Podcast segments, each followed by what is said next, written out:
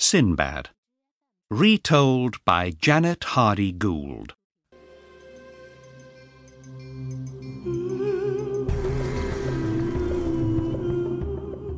Chapter 1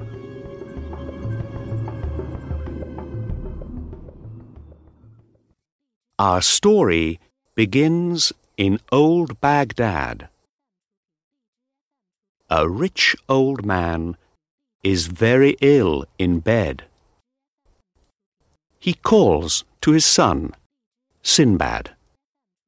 I'm dying, Sinbad. says the old man. You can have all my money, my son. But you must be careful with it. Please don't die, father. Says Sinbad, unhappily.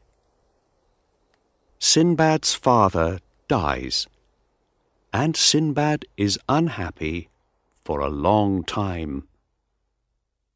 But one day he thinks, I'm a very lucky man. I have a lot of money now. Some beautiful things. And a big house. With his father's money, Sinbad buys new things to wear and expensive things to eat from the market.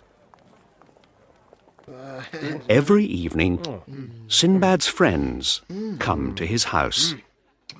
They eat and drink all night. But after a year, Sinbad has no more money.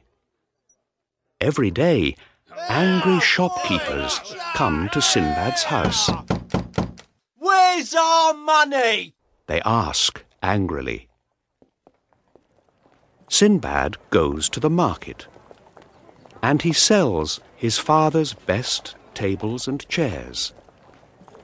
With the money, he buys some beautiful carpets. I can sail to different countries. Sinbad thinks. And I can sell these carpets for a lot of money. Then I can give the money back to the shopkeepers. Next, Sinbad finds an old ship with a very old captain. Three days later, Sinbad is ready to leave Baghdad. He talks excitedly to all the sailors on the ship.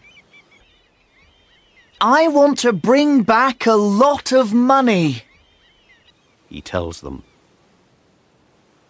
The ship sails away from Baghdad and out to sea. Sinbad begins to feel ill. After two days at sea, Sinbad is very ill.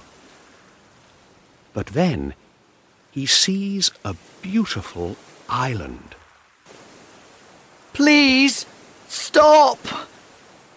he says to the captain. Sinbad and some of the sailors land on the island. Sinbad takes a barrel with him. He wants to look for water. The captain stays on the ship. Sinbad and the sailors are all very happy, What a wonderful island! says Sinbad.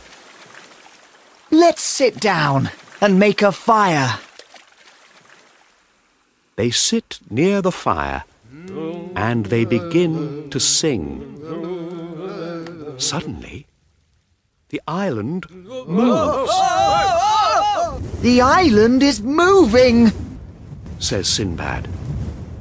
This isn't an island! Cry the sailors. It's a whale! Sinbad quickly gets into the barrel. The whale moves down into the water. All the sailors are now in the sea. Help! Help! They cry.